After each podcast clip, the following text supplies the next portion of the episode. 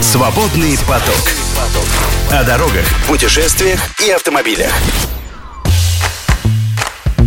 Здравствуйте, это подкаст «Свободный поток». С вами ведущий радио «Автодор» Игорь Маржаретта. И Антон Чуйкин. В наших подкастах мы говорим об истории, представляем вам новые автомобили, отправляемся в путешествие. Ну а сегодня отметим юбилей замечательного человека, писателя, самого автомобильного, пожалуй, который с нами на автомобилях и пешком, и не только, путешествует буквально с самой юности каждого, наверное, приверженца путешествий. И это Евгений Петров – тот самый равноправный член дуэта Ильфа и Петрова, который родился 120, а может быть даже и 121 год назад. Ну вот с этим и будем разбираться. Напомню только, что наши подкасты вы можете слушать на всех онлайн-подкаст-платформах страны. Не забывайте про лайки и про подписку. Давайте путешествовать вместе. Ну а сегодня из нашего подкаста про Евгения Петрова вы в частности узнаете. Сколько лет назад на самом деле родился наш герой, и как его настоящая фамилия. Как появился дуэт Ильф и Петров,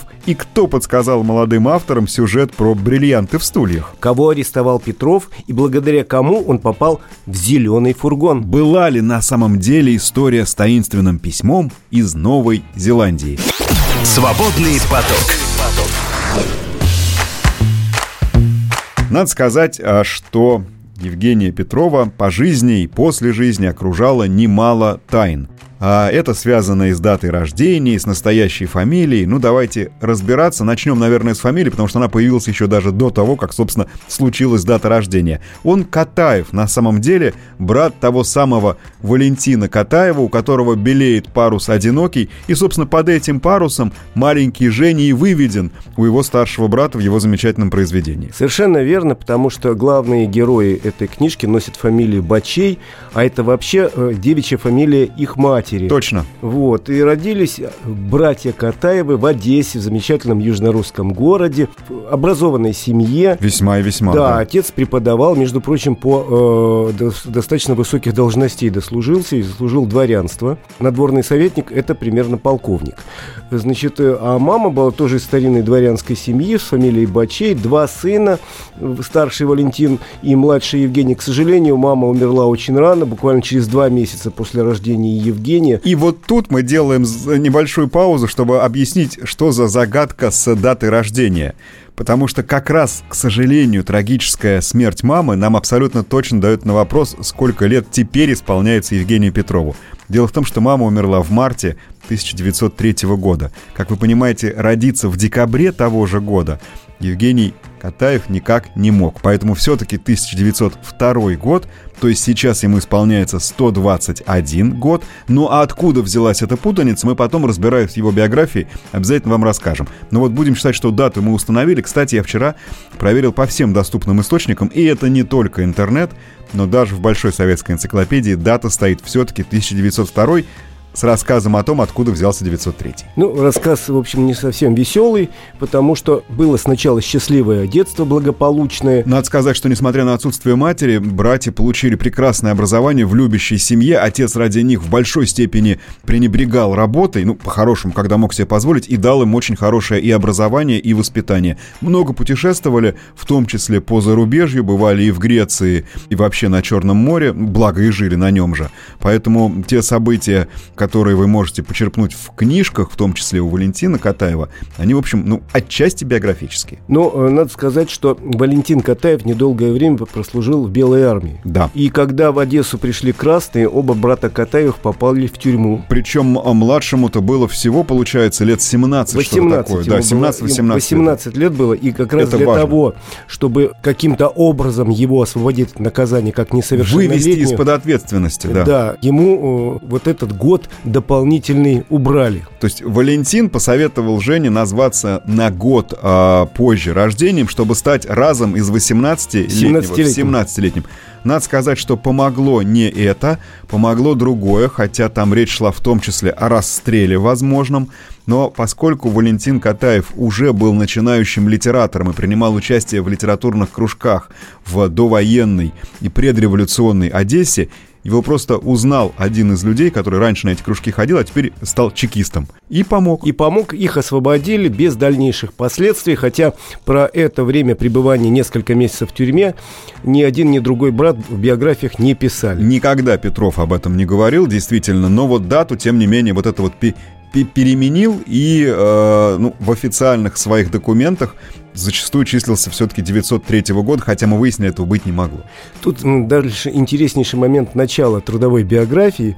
После, Точно, давай остановимся после здесь. После пребывания в тюрьме Э, Евгений устроился э, работать в телеграфное агентство, угу. но проработал всего несколько месяцев, а потом его кто-то сагитировал, и он оказался э, в уголовном розыске. Между прочим, это, чтобы вы понимали, это 20-й год. 20-й год, это прям он такой уголовный розыск. Вот, э... Прослужил почти три года в уголовном да. розыске, в том числе в качестве начальника райотдела милиции. Был оперуполномоченным, принимал участие во всяких спецоперациях, раскрыл немало дел, а потом позже он в своей биографии со свойственным его, ему юмором э, упоминал следующий, даже не эпизод, а, как бы сказать, начало трудовой деятельности как литератор, что первым его литературным опытом было описание трупа неизвестного мужчины. Да, совершенно верно. И тут еще одна интересная история образовалась. Да. Вот узелки какие-то образуются в жизни.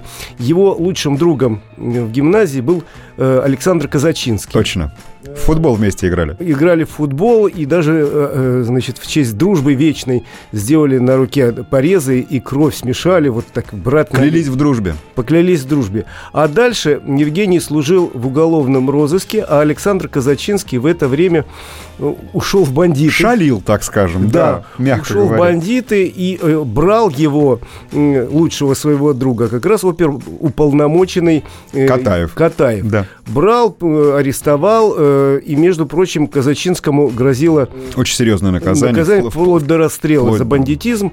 Но э, Катаев каким-то образом ходатайством, ему дали довольно большой срок, но он отсидел всего год и освобожден был условно. Позже стал он писателем. Литератором, да. Вот, и, и самое известное его произведение – это повесть «Зеленый фургон», где главный герой – это он сам – и его друг Евгений Катаев, уполномоченный, который его ловит. Мы все помним э, очень хороший фильм «Советский зеленый фургон», одна из первых ролей молодого Харатьяна. Помните, вот это как это раз он и есть. реальная история. Кстати, это э, еще одна история из жизни Евгения Петрова, потому что Евгения Катаева, потому что старший брат его в э, повести э, «Белеет парус одинокий» в продолжении «Хуторок степи» как да. раз описывал свою семью, в том числе себя и своего брата. Совершенно верно. Кстати, о старшем брате. Он к тому времени уже достаточно твердо встал на литературные рельсы и перебрался в Москву, Следом за ним отправляется и младший брат. Старший Валентин забавно вспоминает, что вот приехал и говорит, не успел я оглянуться, как я его обнаружил уже сотрудником газеты «Гудок», хотя он перед этим успел попробовать себя, попробовать устроиться в тот же самый угрозыск, куда-то еще, но очень быстро переключился на тоже литературный труд. А надо сказать, что в тот момент газета «Гудок» это была просто такая... Э, главная и притягательная сила для многих молодых литераторов. А, и через нее прошли действительно э, люди с такими громкими теперь уже именами, а тогда мало кому известные начинающиеся, э, начинающие писатели. Кстати, э, именно «Гудок» э, вывели потом Ильф с Петровым, естественно, в «12 стульях». Вот тут случается следующее, ну не тайна, не тайна, но тем не менее одна из загадок Евгения Петрова. Почему, собственно, Петров? А, потому что Евгений Петрович, но не Катаев. Петров в этом отношении, Евгений Катаев, показал себя щепетильным на мой взгляд, благородным человеком, а, чтобы никак не ассоциироваться со своим братом, чтобы его успехи никоим образом не сказывались на поприще младшего, он меняет фамилию. И вот так тут рождается в 20 с небольшим лет сразу Евгений Петров, вот под этим именем, собственно говоря, молодой литератор и дает свои заметки. Рядом, буквально за соседним столом, в том же гудке, трудится тоже выходец из Одессы, хотя в Одессе они друг друга не знали, Илья Файнзельберг. А, я для, для простоты сразу скажу, что он тоже меняет фамилию, первую букву от фамилии присоединяет к первым трем буквам имени и подписывается как Илья Ильф. Недавние одесситы знакомятся, и начинают работать вместе. Причем у истоков литературного дуэта стоит старший брат Евгения Петрова Валентин Катаев. Надо сказать, что тогда совместное литературное творчество не было ни разу редкостью. Молодая страна советов, коллективный труд и так далее. Тогда я, я даже этого не знал, но была попытка публиковать совместный коллективный роман в написании которого принимали участие человек пять от Толстого э, до э, Булгакова. Но надо сказать, что совместное творчество не всегда приводит к удачным плодам, поэтому здесь ничего не получилось. А вот Ильф и Петров, соединившись вместе, да еще выслушав идею старшего Катаева, а он им сказал, ребят, напишите про авантюриста.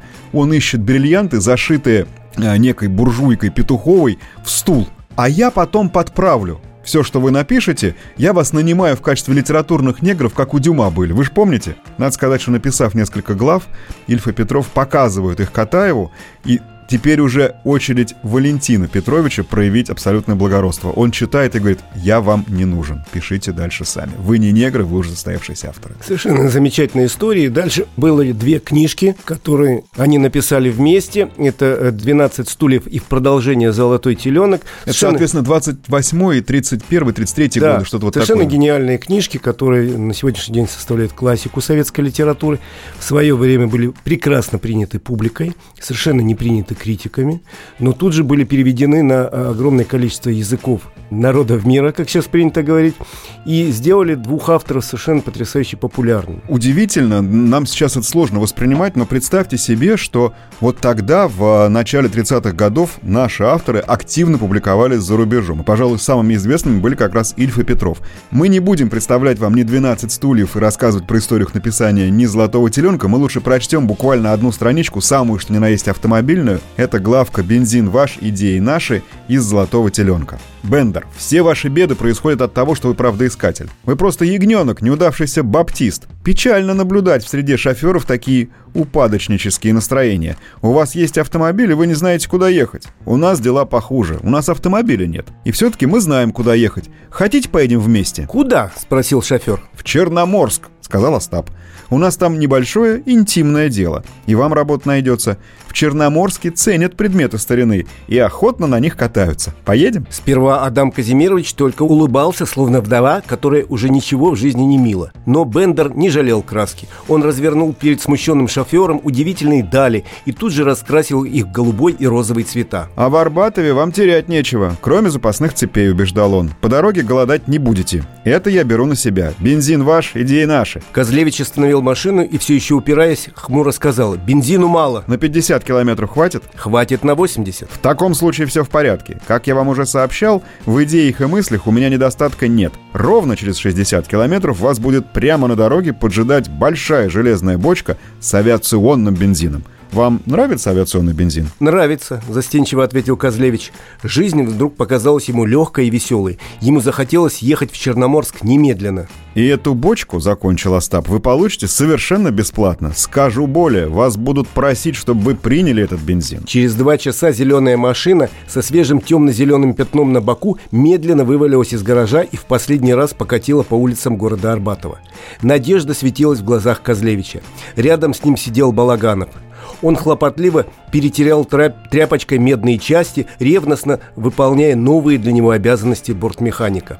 Командир пробега развалился на рыжем сиденье, с удовлетворением поглядывая на своих новых подчиненных. «Адам!» – закричал он, покрывая скрежет мотора. «Как зовут вашу тележку?» «Лорен Дитрих», – ответил Козлевич. «Ну что это за название? Машина, как военный корабль, должна иметь собственное имя. Ваш Лорен Дитрих отличается замечательной скоростью и благородной красотой линий. Посему предлагаю присвоить машине название «Антилопа». Антилопа гну. Кто против? Единогласно. Ну вот прекрасный, действительно, самый что ни на есть автомобильный роман и авантюрный тоже, э, который сразу полюбили и наши читатели и зарубежные, ну, действительно, для меня загадка. И только не полюбили критики. Вот удивительно. Между прочим, огромное количество экранизаций существует, а первая экранизация была сделана в Чехословакии еще в 30-е годы прошлого века. Да, причем, э, ну, ты 12 стульев имеешь в виду, а потом последовали уже всевозможные продолжения. У нас, кстати, тоже чаще экранизировали 12 стульев, чем антилопа гну. Видимо, машину сложно найти такую, чтобы вот на главную роль попала сразу же. Но это так, замечание по ходу. Ну а дальнейшая биография э, Ильфа и Петрова – она не менее интересна и увлекательна. Они успешны. Они сотрудничают э, с массой изданий литературных. Они являются корреспондентами газеты «Правда». А, ну, Петров, по ходу женится, между прочим, двое детей, из которых одного вы прекрасно знаете по работе за кадром. Никто иной, как э, сын Евгения Петрова, знаете, что снимал? «17 мгновений весны». Кстати, еще одна замечательная история, связанная с его женой, единственной любимой. Э, она была совсем э, юной девушкой, когда я впервые видел их друг общий, Юрий Олеша. Да-да-да. Влюбился в нее совершенно и пообещал написать сказку, где она будет главной героиней. Не обманул, он написал, написал замечательную книжку «Три толстяка», где да. в образе Суок как раз Валентина, ставшая потом женой его лучшего друга, э, родившая ему двух детей. В общем, интересная история. Там были свои печальные моменты. Например, ее отца, то есть тестя э, Евгения да. Петрова в 1938 году расстреляли. Э, и репрессии вообще не обошли семью. Там были и двоюродные братья, и сестры, которые были репрессированы. Но э, Ильф и Петров э, как-то счастливо этого избежали. Может быть, потому что э, Илья Ильф заболел тяжело. Ну, до этого подожди, еще дойдем. Давай все-таки вспомним, да, что, давай вспомним. что перед этим они были абсолютно э, не обласканы, абсолютно в, в лояльном отношении к власти, и лояльно власть относилась к ним, вплоть до того, что именно их корреспондентами, они были в статусе корреспондентов газеты «Правда», нашего главного органа, э, отправили в командировку долгую в Америку. В результате чего родилась замечательная книжка «Одноэтажная Америка», имевшая с тех пор массу продолжений. Э, потому что, э, ну, я знаю только примерно пять путешествий, которые потом предпринимали э, коллеги-журналисты в разных поколениях, путешествуя по следам Ильфа и Петрова по э, США. Но книжка «Одноэтажная Америка» остается, на мой взгляд, абсолютным бестселлером, замечательная совершенно история путешествия, дневник такой. И не могу, учитывая, что мы все-таки с тобой приверженцы дорожной темы, не вспомнить, как Ильф и Петров уже по возвращении описывали Америку.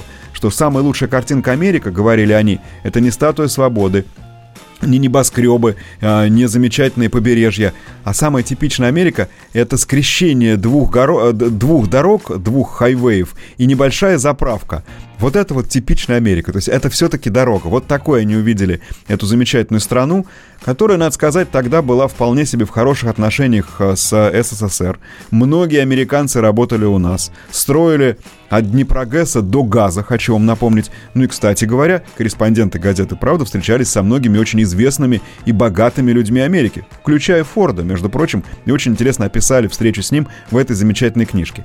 Но помимо всего прочего, помимо Форда, они очень интересно описывали, как они покупали автомобиль. Слушайте, это учебник для тех, кто сейчас идет в салон к дилеру.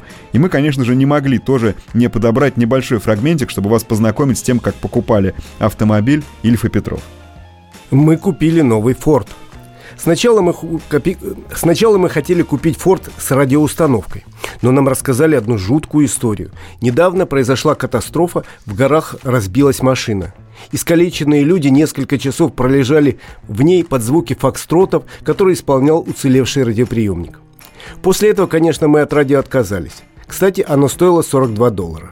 От отопления мы тоже отказались. Зачем отопление, если все равно надо одно окно держать открытым, иначе запотеет ветр ветровое стекло. К тому же отопление стоило дорого – 12 долларов. Пепельница стоила дешево, но покупать его уже не было времени. Одним словом, мы купили самый обыкновенный Форд. Без радио, без отопления, без пепельницы и без заднего сундука, но зато с электрической зажигалкой. Продал нам его дилер, торговец автомобилями, в нижней части города.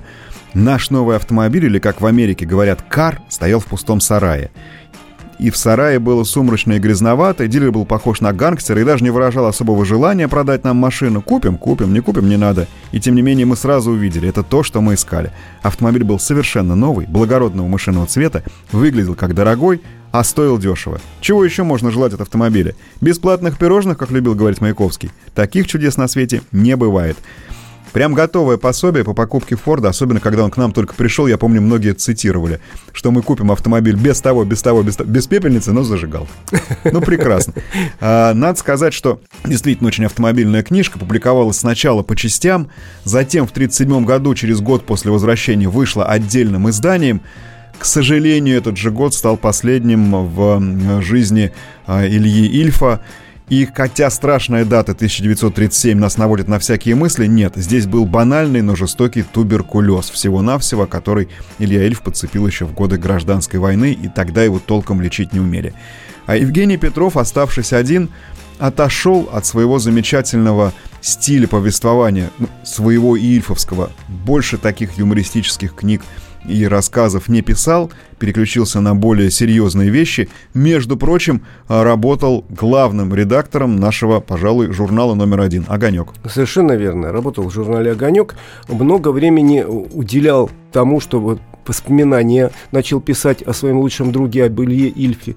Не дописал он их, но издал замечательные записные книжки. Если вы не читали, почитайте. Совершенно гениальные есть вещи. Они уже от двух авторов. Хотя да. писал их один. Ну и активно работал в кино. Между прочим, мало кто знает, что многие великие советские фильмы сняты по сценарию Петрова. В частности, например, я э, не знал, что э, цирк снят по его сценарию. Они там втроем работали, и Катаев, и Ильф. Да, да. они не договорились с Александровым угу. и потребовали Сняли. снять фамилию. Да-да. Э, еще один фильм, мною любимый, «Праздник святого Иоргена», тоже сценарий Петрова.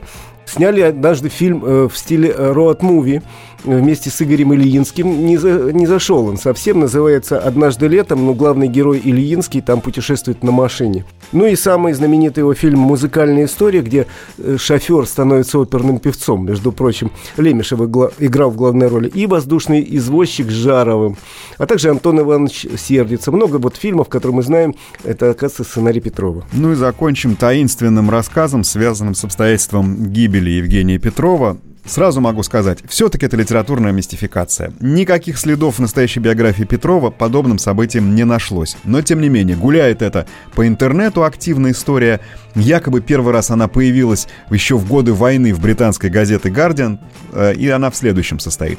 Якобы Евгений Петров любил э, делать следующие штуки. Он писал письма на вымышленный адрес, и потом они возвращались к нему со множеством штемпелей, поскольку ну, везде это значило, что адресат такой не числится. И одно из писем он написал в 1939 году в Новую Зеландию с содержанием типа там «Дорогой Пит» или что-то еще, вот рад передать тебе привет, жалко, что тот там заболел, вот такая-то дочка. Через полгода пришел ответ из Новой Зеландии ровно с того адреса, на который его отправил Евгений Петров, который звучал так. «Дорогой Евгений, очень рад твоему письму. Действительно, с Мэрил все в порядке.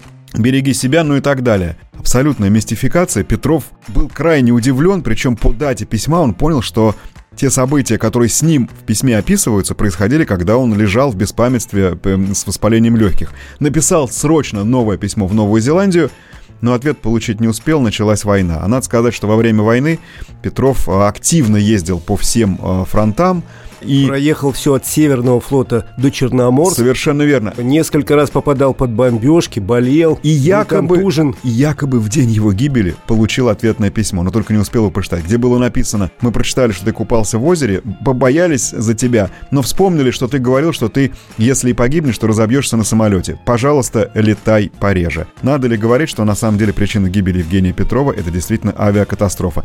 Но еще раз скажем вам, Вся эта штука — это литературная мистификация неизвестного автора, талантливая, но все же неправдивая. Ну, реально, он погиб 2 июля 1942 года. Он возвращался из командировки на Черноморском флоте и э, из Краснодара в Москву летел, самолет разбился. К сожалению, в Ростовской области он погиб. Единственный, кто разбился, кто погиб на борту, был действительно Евгений Петров. Остальные получили ранения. В этом месте, в Ростовской области, установлен Евгению Петрову памятник. Замечательному человеку, литератору, чья жизнь была наполнена тайнами, чьи произведения вместе с Ильфом наполнены прекрасным юмором. С днем рождения, Евгений Петров. Это был подкаст «Свободный поток». Ведущий радио «Автодор» Игорь Мажоретто и Антон Чуйкин. Счастливо! «Свободный поток». Слушайте наши подкасты на Яндекс Музыке, Apple Podcast, Castbox, Spotify и на других платформах.